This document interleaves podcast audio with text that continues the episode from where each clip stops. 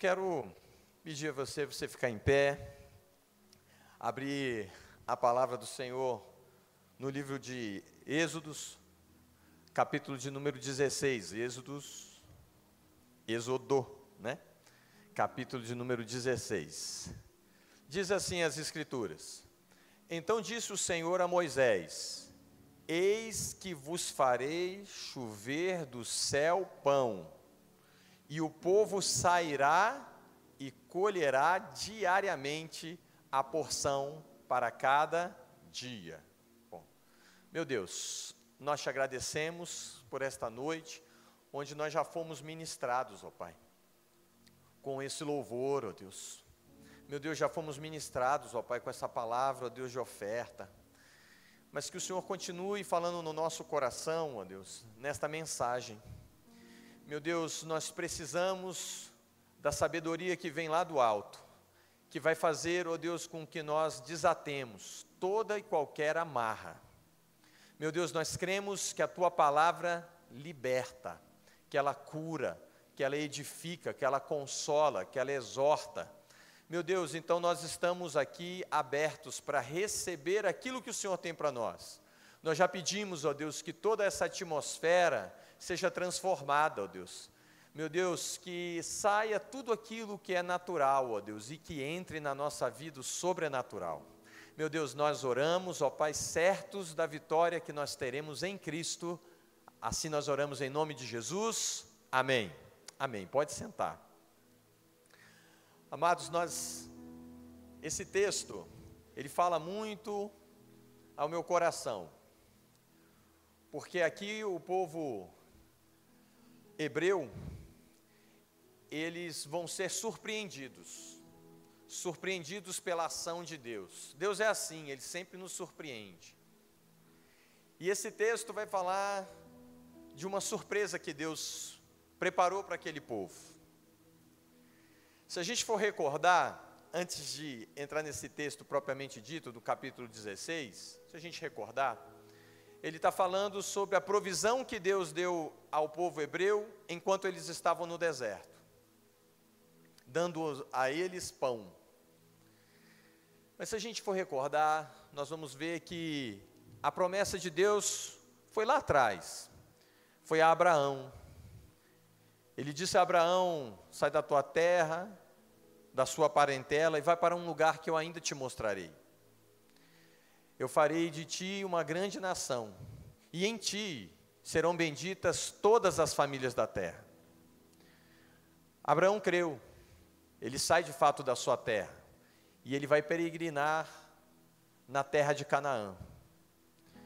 Abraão tem um filho, Isaac. Isaac também vive segundo a promessa do seu pai. Vê Deus fazendo milagres na vida dele. Por exemplo, ele se deparava com alguns inimigos que queriam cavar e entulhar os poços que ele achava. E as pessoas iam lá e entulhavam mas pelo fato dele estar debaixo de uma bênção de Deus, tudo aquilo que ele fazia era bem sucedido. E Isaac também transmitiu essa bênção aos seus filhos. Aí a gente tem Jacó, Jacó, filho de Isaac. Jacó também foi um homem que teve muitos desafios na vida. E ele também superou cada um desses desafios. Ele teve doze filhos, como a gente viu. E esses filhos, eles representavam ali as doze tribos de Israel, mais tarde. E a gente vê que os filhos de Jacó, eles são surpreendidos por uma grande fome na terra. E diz as escrituras que o povo, os filhos de Jacó, saem da terra de Canaã e vão para o Egito. Eles chegam lá ricos, e com o passar do tempo, eles vão sendo escravizados. Os homens que haviam feito promessa para eles esqueceram das suas promessas e começou a escravizar aquele povo. Mas aquilo que era mal em Deus se tornou bênção, porque aquele povo que estava escravizado e numa condição de subjugados, eles passaram a se reproduzir de uma maneira extraordinária também. E Deus fez com que aquele povo que era escravo no Egito, se reproduzisse tanto que chegasse à casa dos milhões. E o que, que acontece? Decorrido lá uns 400 anos, Deus resolve chamar um homem, Moisés. E Moisés é chamado por Deus para libertar aquele povo. Moisés, nos seus primeiros 40 anos da sua vida, ele é educado nas ciências e nas artes lá dos egípcios. Outros 40 anos, Moisés passa no deserto com o seu sogro e lá ele casa. E eu até falo que, assim como Moisés, eu também. Moisés ele passou 40 anos lá com, na companhia do sogro, né? Eu também tenho lá o meu sogro lá que não sai lá de casa. Já tem alguns anos aí. E o meu sogro vive lá. Mas eu aprendi também com Moisés, você tem que honrar o sogro. Então você honra o sogro, ou a sogra, se for o teu caso. E Moisés passou ali 40 anos, no deserto. No deserto, ele foi sendo educado acerca de Deus, acerca de quem era Deus. Mas no final dos 40 anos, ele já com seus 80 anos, aí ele se depara com um episódio que era sobrenatural. Ele vê uma sarça ardente, pegando fogo, de maneira espontânea. E se não bastasse apenas isso, a sarça também começou a falar com ele. Na verdade, o Deus que criou o céu, a terra, o mar, o Deus que organizou a matéria, que organizou o cosmo, que organizou o universo, que não cabe na nossa compreensão, esse Deus resolveu se manifestar naquela sarça e chamar Moisés. E Deus chama Moisés com seus 80 anos para libertar o seu povo daquela condição de escravidão. Moisés é surpreendido por Deus, Deus faz uma série de testes com Moisés, e Moisés é convencido por Deus que de fato quem estava chamando era o grande Eu Sou, o Deus que supre todas as nossas necessidades. E esse Deus chamou Moisés, e Moisés aceitou o desafio e cursou para o Egito. Lá no Egito, ele vai ousadamente, juntamente com seu irmão, até, Moisés, até Faraó. E em Faraó, conversando com Faraó, ele traz uma mensagem muito simples, que era a seguinte: Deixa o meu povo ir. Então Deus queria libertar aquele povo, e Deus chamou esse homem, e Deus faz isso ainda hoje. Deus não precisa de exércitos para liderar uma mudança na nossa vida. Deus não precisa de muita gente para fazer o sobrenatural dele acontecer ou modificar a história de uma pessoa. Deus precisa tocar muitas das vezes em um homem que queira aceitar a mensagem, o desafio de Deus e o propósito de Deus para a vida dele, e este homem ou esta mulher consegue levar a curso o propósito de Deus para a sua vida. Hoje também não é diferente. Deus não quer contar com uma multidão apenas. Deus quer contar com filhos e filhas, homens e mulheres que aceitem o desafio que Ele está nos propondo, que é transformar a história, não apenas da nossa vida, mas a história de todos aqueles que estão ao nosso redor. Que Deus te abençoe nessa tarefa que Deus te chamou aqui nesta noite para ouvir, em nome de Jesus. E Moisés, pregando para Moisés, Moisés pregando para Faraó, Faraó, à medida que ouvia a mensagem de Moisés, ele ia ficando cada vez com seu coração mais duro, mais enrijecido. Mas não tem problema, Deus tem sempre o meio, Deus sempre tem a forma, Deus sempre tem a chave para destrancar o coração de qualquer que seja a pessoa. Deus sempre tem a chave e o poder para destrancar todo e qualquer tipo de porta não existe barreira que seja intransponível para Deus. Deus supera todos os limites, quer a gente Coloque isso na nossa mente, quer que seja alguma coisa física, Deus supera todos os limites. Você e eu servimos ao Deus que é o Deus que supera todos os limites. E Deus supera os limites. Faraó é demovido assim da sua posição com as pragas que Deus envia. E Deus vai quebrando aquele homem. Aquele homem que era de dura serviço. Aquele homem que não aceitava adorar a Deus e nem que o povo dele o adorasse. É quebrado na sua espinha dorsal. Deus envia dez pragas. E aquele homem finalmente cede. E ele libera o povo para ir cultuar o seu Deus. E não apenas isso para inaugurar agora o caminho deles em direção da terra que, lana, que mana leite e mel, a terra que Deus havia prometido para Abraão. Deus sempre cumpre com os seus propósitos. Deus sempre cumpre com, o seu, com a sua palavra. Deus sempre cumpre com a sua promessa.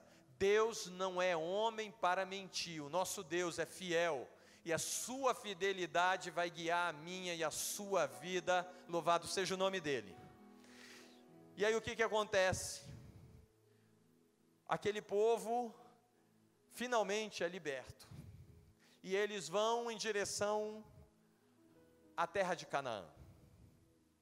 Deus sempre tem um propósito na vida do homem, e o homem deve descobri-lo. Deus tem um propósito para a vida de cada um que está aqui nesta noite.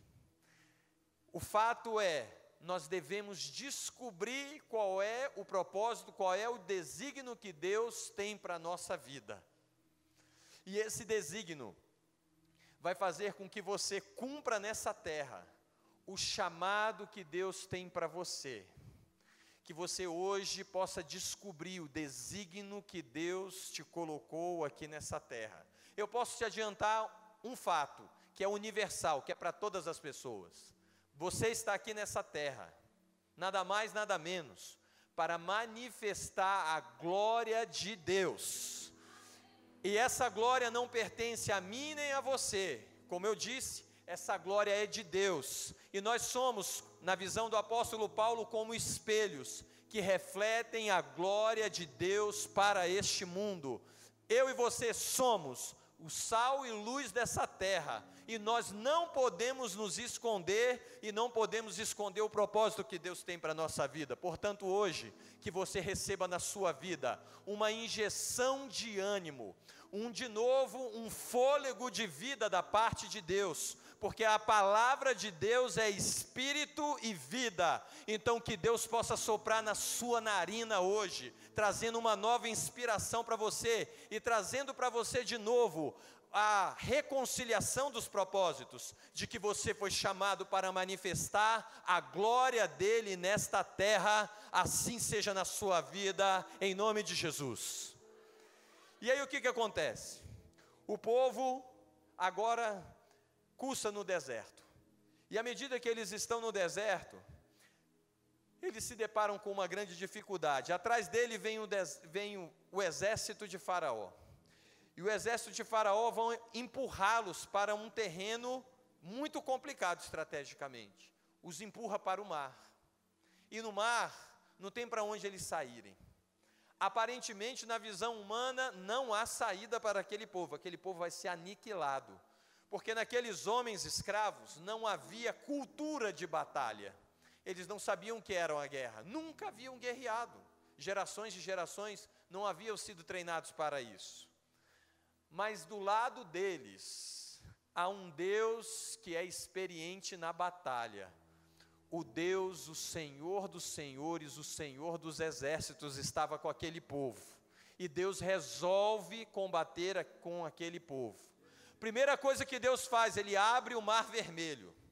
E ao abrir o mar vermelho, acontece uma coisa surpreendente do ponto de vista científico. Deus manda aquele povo atravessar o mar. Primeiro fato, algo extraordinário. Segundo, eles atravessam o mar vermelho com o pé enxuto. Se a gente chegar no fundo de um rio, a gente vai ver que ali há um encharcar. E por metros e metros, aquela terra que está abrigando o mar, ela vai ter ali muita água infiltrada naquele terreno. Mas o nosso Deus é tão tremendo que ele fez com que aquele povo passasse a pés enxutos na sua provação porque o nosso Deus, Ele mandará anjos ao nosso respeito, e eles vão guardar os nossos passos, e mal nenhum nos sucederá, nos sucederá. Por quê? Porque o nosso Deus está nos repousando, nos abrigando nas suas asas. Esse é o teu Deus, esse é o teu Deus, esse é o teu Deus, o Deus que te guarda, o Deus que te conduz em meio do mar esse é o nosso Deus. Esse é o nosso Deus. Ele é surpreendente. Como se não bastasse isso, esse povo experimenta Deus trazendo uma restituição para eles. Esse povo vai atravessar e vai atravessar também as coisas que Deus restituiu para eles. Deus, quando resolveu salvar o povo, ele tirou o povo de um braço forte, que era o braço de Faraó. Mas Deus também, ele restituiu financeiramente aquele povo. Aquele povo, quando chegou no Egito, vindo junto com Jacó e os seus filhos, eles chegam ali em condições, com posses. Mas Faraó achava que ia mandar o povo de qualquer jeito para fora do Egito, como se eles fossem filhos de qualquer um, como se eles fossem alguma pessoa, algum filho rejeitado por algum pai. O fato é que Deus é o Pai de todos aqueles que creem no Seu nome. O fato é que Deus traz a vida tudo aquilo que a gente entende como vida. Deus, Ele é o nosso Pai. Deus, revelado por Jesus, é o Pai nosso que estás no céu. E Ele, de modo algum, vai nos deixar acontecer algo que não esteja no seu propósito. O fato é que Deus cria todas as coisas para o homem de maneira perfeita. Mas segundo Eclesiastes capítulo 7 diz que o homem se mete em muitas encrencas e nós estragamos aquilo que era para ser perfeito. Nós estragamos. Mas graças a Deus que nos dá a vitória em Cristo, que Jesus, Jesus Cristo de Nazaré, ele é aquele que faz com que ainda que o salário do pecado seja a morte, mas Jesus traz a evidência e à tona a nós e manifestação em nós o dom gratuito de Deus, que é a vida eterna. O nosso Salvador, ele providencia para nós a restituição. E aí o que, que acontece? Aquele povo que iria na intenção de Faraó ser despedido de qualquer maneira, Deus faz com que ele, que Faraó, pagasse todas as indenizações trabalhistas para aquele povo. E aquele povo sai não de mãos vazias, mas sai com ouro, sai com prata, sai com bronze, sai com púrpura, sai com muitas vestes, sai com muitos, muitas condições para tocar a sua vida. E o que, que isso quer dizer? Que Deus, Ele quando salvou a sua e a minha vida, Ele trouxe para nós agora, para a nossa mão, agora, para o momento, para o hoje. Ele trouxe para nós a restituição. E nós não enxergamos. Primeiro ponto, Deus trouxe a justificação para a sua alma. Você não é mais um condenado para o inferno. Jesus te libertou do poder e do grilhão da morte e do inferno ela não tem mais poder sobre você. A morte eterna não tem mais poder sobre você. Você é justificado diante de Deus por meio de Jesus Cristo. Dois, Jesus trouxe para a sua e para a minha vida a santificação. E essa santificação o torna apto a servir a Deus. Ninguém pode meter o dedo na sua cara e te condenar quanto ao pecado, porque na verdade todos os homens pecaram e destituídos foram da glória de Deus.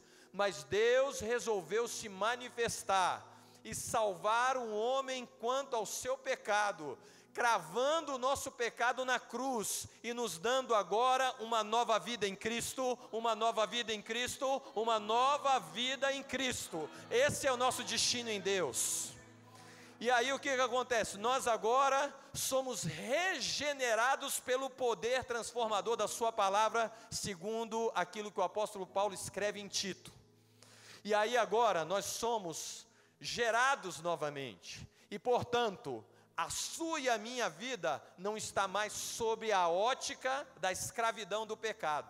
Seja lá qual foi o pecado que você cometeu, seja lá qual foi o erro que você já cometeu, seja lá aquilo que está acontecendo com a sua vida, do ponto de vista humano pode até ser impossível, mas aos olhos da fé, aos olhos de Deus, é possível transformar a maldição em bênção, porque Deus tem experiência nisso. Ele transforma a maldição em bênção e Ele transforma a minha e a sua vida. Aquilo que era aparentemente maldição, nas mãos de Deus, transforma-se em bênção. Então receba na sua vida hoje a transformação da maldição em bênção. Louvado seja o nome de Jesus. Você pode comemorar diante de Deus?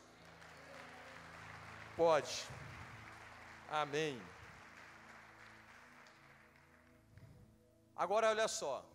Depois disso tudo, muito bonito, esse povo agora é convidado por Deus para ir em direção ao seu destino.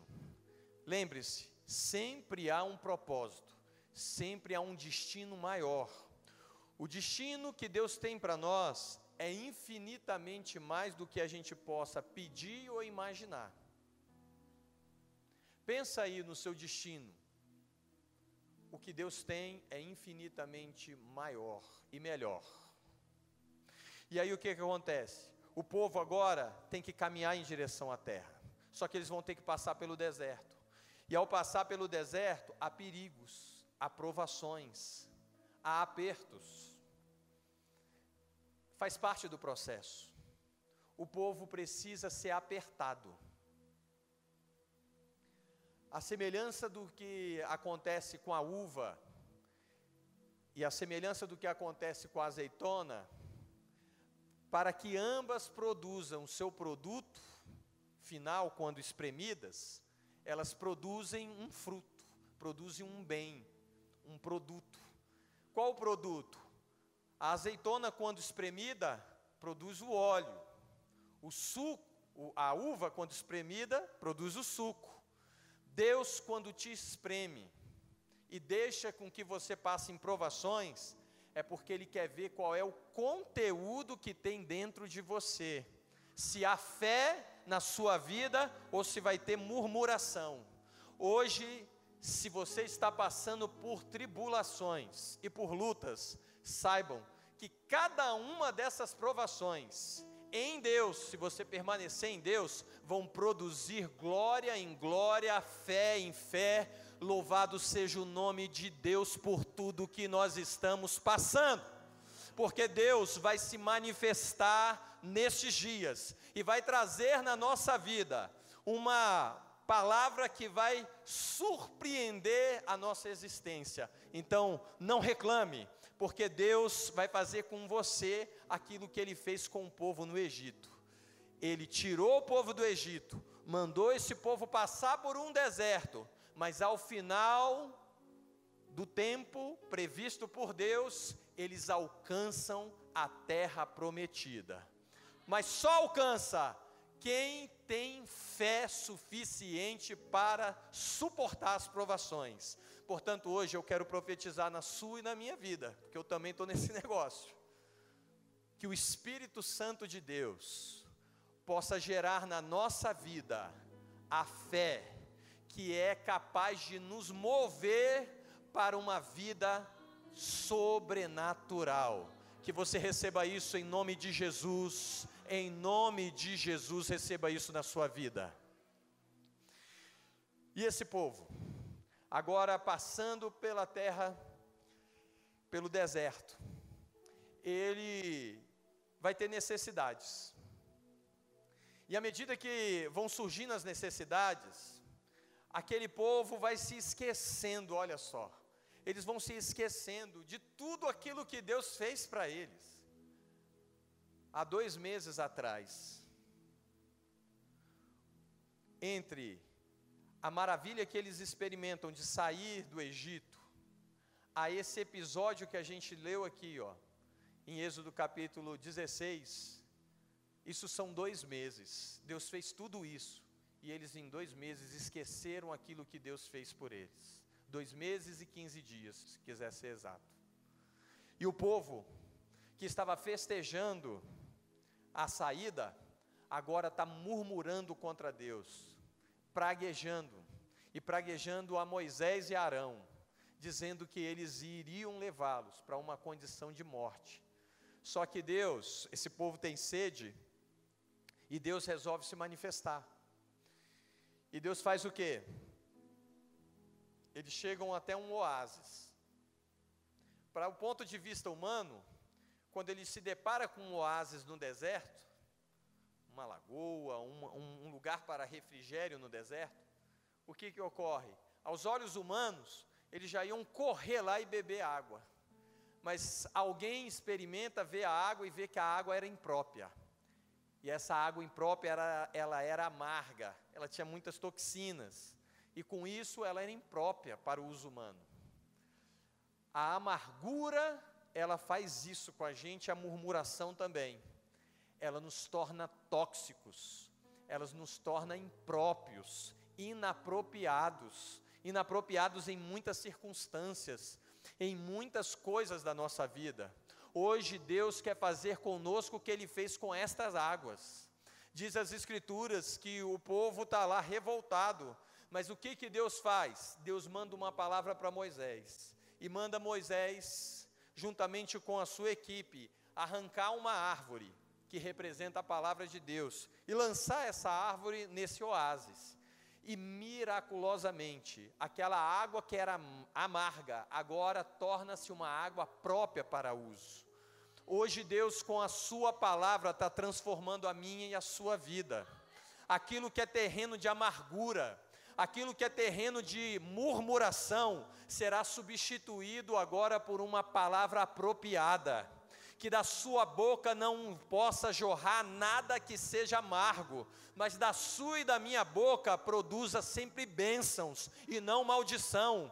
Nós aprendemos com isso que nós devemos abençoar o nosso trabalho, nós devemos abençoar o nosso ministério, nós devemos abençoar os nossos filhos, nós devemos abençoar os nossos jovens, nós devemos abençoar as nossas crianças, nós devemos abençoar os adolescentes, nós devemos abençoar as famílias, nós devemos abençoar os casamentos, nós devemos abençoar a nossa empresa, porque ao invés de ter águas amargas da nossa boca, sairá agora água apropriada do nosso interior, pelo fato da gente ter se conectado com Jesus Cristo, fluirão rios, mas rios de água viva, não pela nossa força, mas sim pela força que vem do alto de Deus. Jesus se manifesta na nossa vida nesses dias, trazendo água e água do céu, porque o Espírito de Deus nos move para esta produção que você receba isso em nome de Jesus.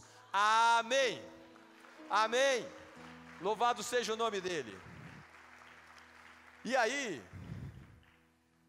o povo tem a sua necessidade suprida. Eles bebem da água tornada pura por Deus. Mais um milagre de Deus na vida deles.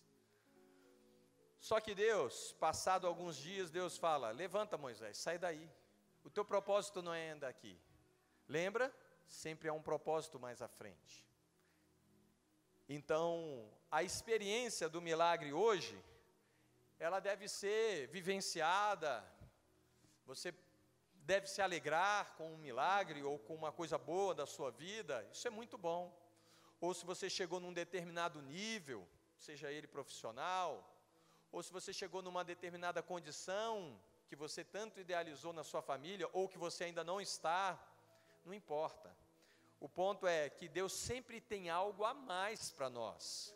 Lembre-se que Ele é o Deus que é de uma maneira assim tão poderosa, né? o Todo-Poderoso. Para Ele não há limites.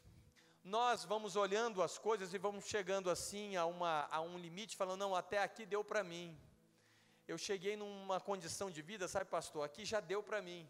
Negativo. Em Deus sempre há a nossa perseguição para Canaã. Sempre há algo novo para ser descoberto. O nosso Deus, ele é assim infinitamente rico e ele deseja compartilhar da sua riqueza com o seu povo, porque ao contrário de nós, Deus não precisa ser egoísta, Deus é abundante. Quanto mais Ele dá, mais rico Ele fica. Então, que isso fique para a sua vida. Não retenha aquilo que Deus tem te dado, não retenha o carinho que pertence à sua família, não retenha a palavra de bênção que pertence a você e cumpre a você fazer, porque quanto mais você doar, seja do aspecto financeiro, seja em qualquer aspecto da sua vida, distribua o seu conhecimento, distribua aquilo que Deus está te dando, porque quanto mais você doar, mais Deus vai te dar. Esse é o princípio do céu para nossa loucura. É assim que funciona com Deus. Deus não é como Caim, que retém as coisas. Deus fez como fez Abel. Ele doa do seu melhor para os seus filhos. Deus está doando para você o melhor nessa noite o melhor dele nesta noite está sendo doado para mim e para você. E esse povo agora tem que se levantar e sair. E quando eles saem, imagina, aquele povo começa a murmurar provavelmente. Porque fala: "Bom, a gente estava num oásis. Só que aquele oásis, ele é finito. Se aquele povo fica ali acomodado, só bebendo daquela água, aquilo vai se extinguir. Então Deus tirou o povo daquela euforia e fez com que eles caminhassem em direção ao propósito. E quando eles estão caminhando, aparece de novo a necessidade. E o povo revela o que está no coração deles. Quando eles estão caminhando, eles começam a ter fome. Uma fome de crente. fome de crente é grande, né? Aquela fome do crente. Eu aprendi lá atrás né, eu tinha uma expressão na época que eu jogava bola, joguei muito mal, por isso que eu estou aqui. Né? Então o que acontece? E, e aí o que acontece? O pessoal falava assim: esses meninos têm uma fome do rato, o rato come. Eu sei o que é a fome do rato, porque durante uma época na faculdade eu tive que dissecar muito rato por conta de um estudo lá que eu fazia. E eu via aqueles bichos comendo. E eles comem, eles comem mas tem um bicho que come mais que rato. Esse bicho chama crente. O crente come, come, come, come, come. E Deus sabia disso. E aquele povo está com uma necessidade, com uma fome. E eles começam por conta das, do seu estômago. Olha o que, que é o homem. Quando ele não tem a sua necessidade assistida, ele começa a murmurar contra Deus de novo. Havia uma cultura da murmuração naquele povo. E conforme diz o apóstolo Paulo lá na primeira carta aos Coríntios, no capítulo de número 10, ele indica que um dos pecados que fez com que aquele povo se afundasse naquele deserto era murmuração. E se Deus está falando isso com a gente aqui nesta noite, é porque Deus deseja transformar uma coisa no nosso caráter. E Deus pegou e trabalhou com aquele povo. Eles murmuraram, né? Do que, que eles murmuraram? Olha o que, que eles falaram capítulo de número 16. Eles tiveram uma saudade, uma saudade não daquilo que é sadio, mas uma saudade do seu passado. Eles falaram assim para Deus: Quem me dera comer de novo nas panelas do Egito, onde tinha carne, e onde havia pão a fartar. Esse é o homem, esse é o coração humano ingrato por natureza. Parece que, ao ouvir uma mensagem dessa, se fosse uma outra pessoa, provavelmente desistiria daquele povo. Mas ocorre que Moisés vai intercedendo diante de Deus, e Deus resolve deliberadamente no seu coração cuidar daquele povo. Assim é Deus com a gente. Por mais que a gente queira errar e se distanciar dele, de maneira consciente ou inconsciente, o amor dele, a graça dele nos alcança. A gente pode ir lá no mais fundo do abismo, lá está o amor de Deus. A gente pode alcançar a mais alta glória, lá está o amor de Deus. Quer a pessoa vá para o mundo, para junto ao sepulcro, mas lá está o amor de Deus. O amor de Deus sempre nos alcança. E sabe o que, Deus resolve fazer com esse povo? A longanimidade de Deus, a paciência de Deus alcança aquele povo e faz uma coisa extraordinária. O que, que Deus faz? Deus mostra para aquele povo que ele não é Faraó. Eles tentaram comparar Deus com Faraó, que Faraó dava comida para eles. Deus surpreende aquele povo. E Deus agora faz uma coisa que deixa a ciência de boca aberta inexplicável o que Deus fez. Deus chama Moisés e fala: Agora, porque esse povo está murmurando, eu vou mostrar para eles o que é provisão, o que é ser Deus. O que, que Deus fez? Deus não dá para eles agora apenas a experiência de um milagre, um milagre de um evento maravilhoso, que é o que eles estavam experimentando. Cada vez que tinha uma necessidade, em um determinado momento, Deus ia lá e surpreendia e fazia um milagre para eles. Agora, com essa necessidade que eles tinham diária da sua alimentação, Deus resolve deliberadamente enviar do céu um maná.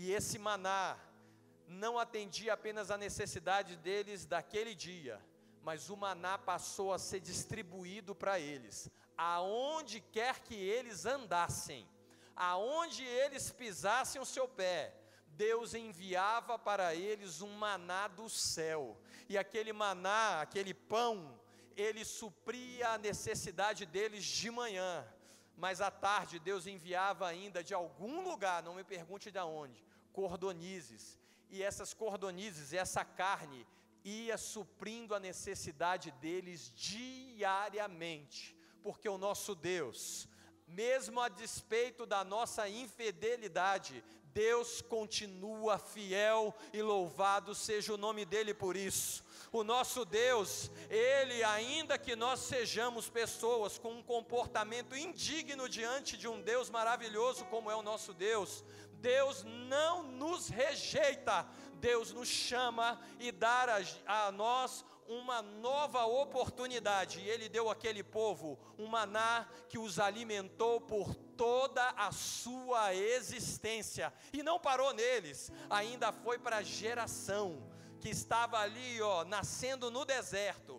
A geração que estava no deserto foi vendo Deus realizar um milagre após dia após dia, Deus realizando milagre. E o maná representa o que para nós? E aqui eu encerro.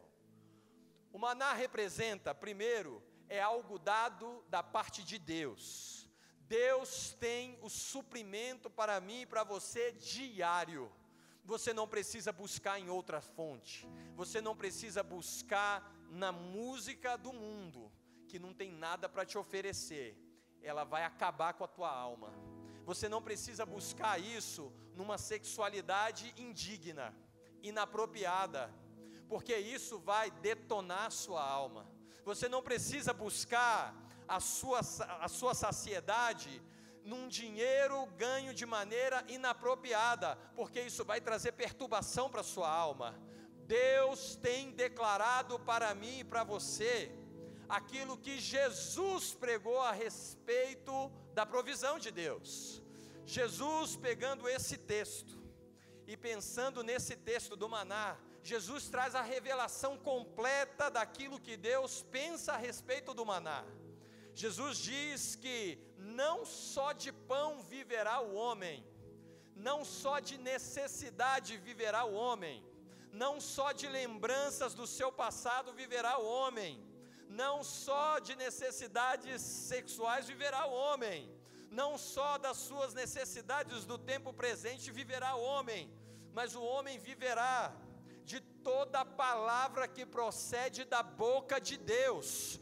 Deus providenciou para mim e para você a subsistência para cada dia. A semelhança do que ele fez com Maná, ele faz conosco hoje. Deus tem uma palavra nova para a nossa vida a cada dia, porque as misericórdias do Senhor não têm fim, se renovam a cada manhã. O nosso Deus é tremendo, a palavra dele, ela se renova a cada dia em nós. A palavra dele quer dizer que traz a solução para cada dia. Então hoje você deve se alimentar da verdade que vem de Deus. A verdade é que você não é um escravo dos seus sentimentos, você não é um escravo das circunstâncias, você não é um escravo do diabo. Você e eu somos filhos e filhas de Deus, porque resolvemos no nosso coração atender o chamado que foi feito lá na eternidade,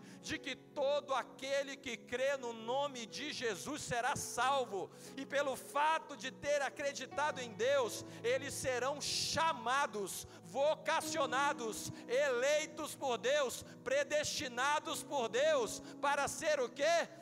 Filhos de Deus. E se você é filho, você é herdeiro, e como herdeiro você deve possuir aquilo que Deus tem para a sua e para a minha vida, que não é a miséria, que não é apenas aquilo que a minha mente alcança, o que Deus tem para nós é aquilo que o apóstolo Paulo falou para nós que nem olhos viram, nem ouvidos ouviram, nem jamais penetrou em coração humano aquilo que Deus tem preparado para aqueles que o buscam.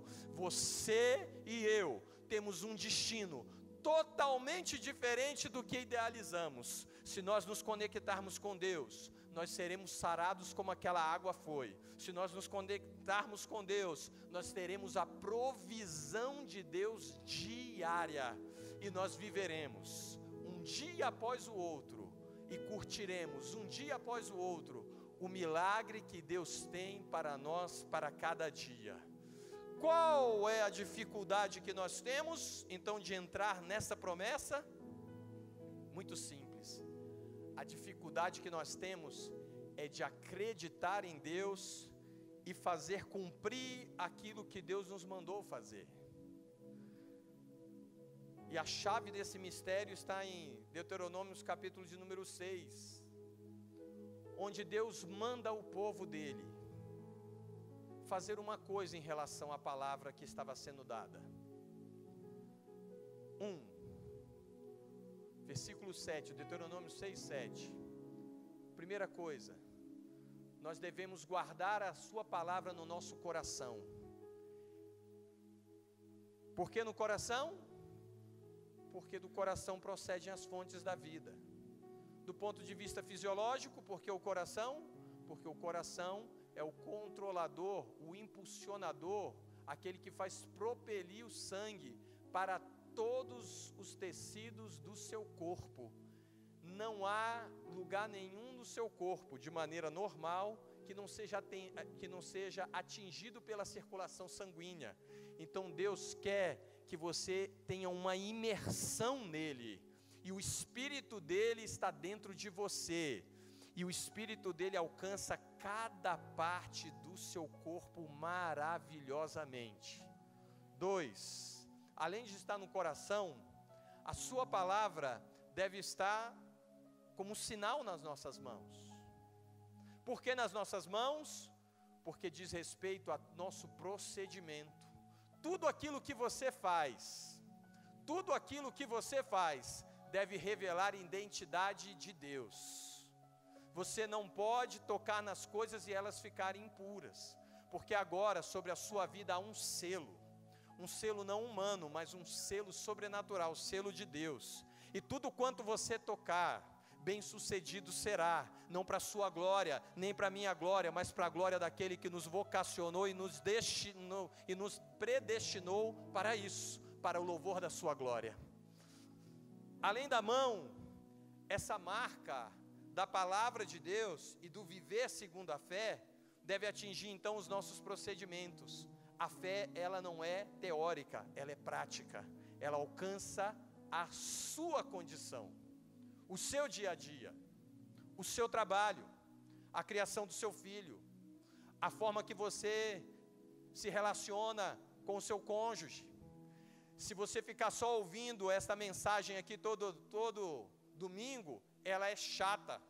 Mas a partir do momento que você descobrir que a fé que nós devemos viver é a fé que está colocada lá em Tiago, é a fé que Jesus trouxe à terra, e as pessoas olhavam para ele e viam que ele tinha autoridade, ele não apenas falava, ele fazia aquilo que ele mencionava. A partir do momento que nós colocarmos em prática aquilo que Deus tem para nós, a nossa vida muda de patamar. A vida passa a não ser um enfado, a vida passa a ser aquilo que o apóstolo Paulo enxerga a vida. Para mim, o morrer é lucro, Porém, se Deus ainda tem algum propósito para mim nessa terra, eu vou cumprir. Ou seja, eu vou vivendo feliz enquanto Deus me der fôlego de vida. Ainda que eu esteja na prisão, mas Deus tem um propósito lá na prisão. Ainda que eu esteja na tribulação, mas Deus tem um propósito na tribulação. Ainda que eu esteja na glória, eu não vou me esquecer de Deus, porque quem me colocou lá foi Deus, não foi o meu braço, não foi a minha força, não foi o meu dinheiro, mas foi Deus que me promoveu porque Deus pode fazer o inimaginável. O nosso Deus é poderoso para fazer infinitamente mais do que tudo que nós pedimos ou pensamos, e nós precisamos crer nisso. E isso deve marcar a nossa existência. E não apenas na nossa mão, mas aqui está um, dos grandes desafios para nós. Olha aí para a testa do seu amigo, de sua amiga. A palavra de Deus diz que deve estar na seu frontal a identificação da palavra de Deus. Isso revela o seguinte: quem está enxergando a sua testa aí agora? Você está enxergando a sua testa? Se você for, a não ser que você seja um alienígena, você não consegue ver se tem ruga, se não tem. Olha que riqueza que Deus está nos mostrando que nós devemos ser como Jesus foi, como Moisés foi, como os heróis da fé foram. Eles não precisavam dizer que eles eram de Deus. A marca de Deus estava na testa deles, ou seja, eles tinham a identidade de Deus. Só que isso não ficou perdido no passado, não. Hoje Deus está mostrando para nós que Ele restaura todas as coisas.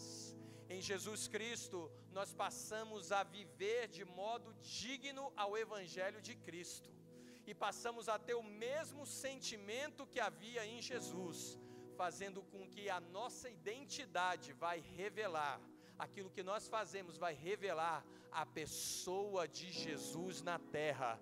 Você e eu somos chamados para manifestar esta luz em tudo quanto nós fizermos, só isso então receba na sua vida agora esta promessa de Deus, de manifestar nessa terra tudo aquilo que Deus te chamou para ser. E aqui eu encerro, falando que não apenas a marca na mão, não apenas no coração e não apenas na testa, mas a maior das promessas, ao meu ver, a maior das promessas, é nós termos a realização de termos marcados num umbral, ou seja, na moldura das nossas portas, das nossas casas. E aqui eu quero profetizar sobre as casas que hoje já estão estabelecidas, para as casas que estão em um momento de tribulação, para as casas que ainda serão constituídas. Tem pessoas aqui que intentam casar, que querem casar, então eu quero profetizar para quem está instituído e para quem vai ser instituído. Eu quero profetizar que a sua casa revelará também a marca de Deus, da palavra de Deus, porque você não vai deixar isso morrer. Então, portanto, hoje receba na sua vida o poder que há de Deus, o poder que veio no pão vivo que veio do céu.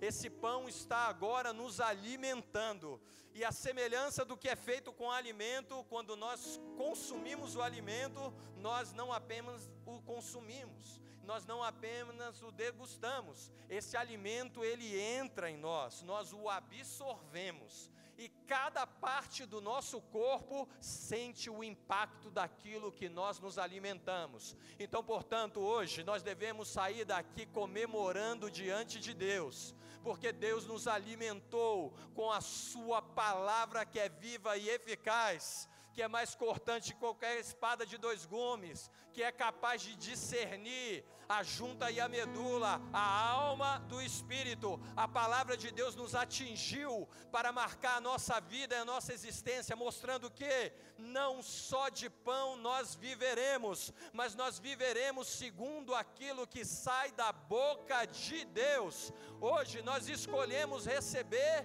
e nos alimentar do pão vivo que vem da parte de Deus, que é o Senhor Jesus Cristo e a manifestação da Sua palavra. Que Deus abençoe a sua vida hoje para todos sempre. Amém. Louvado seja o nome de Jesus.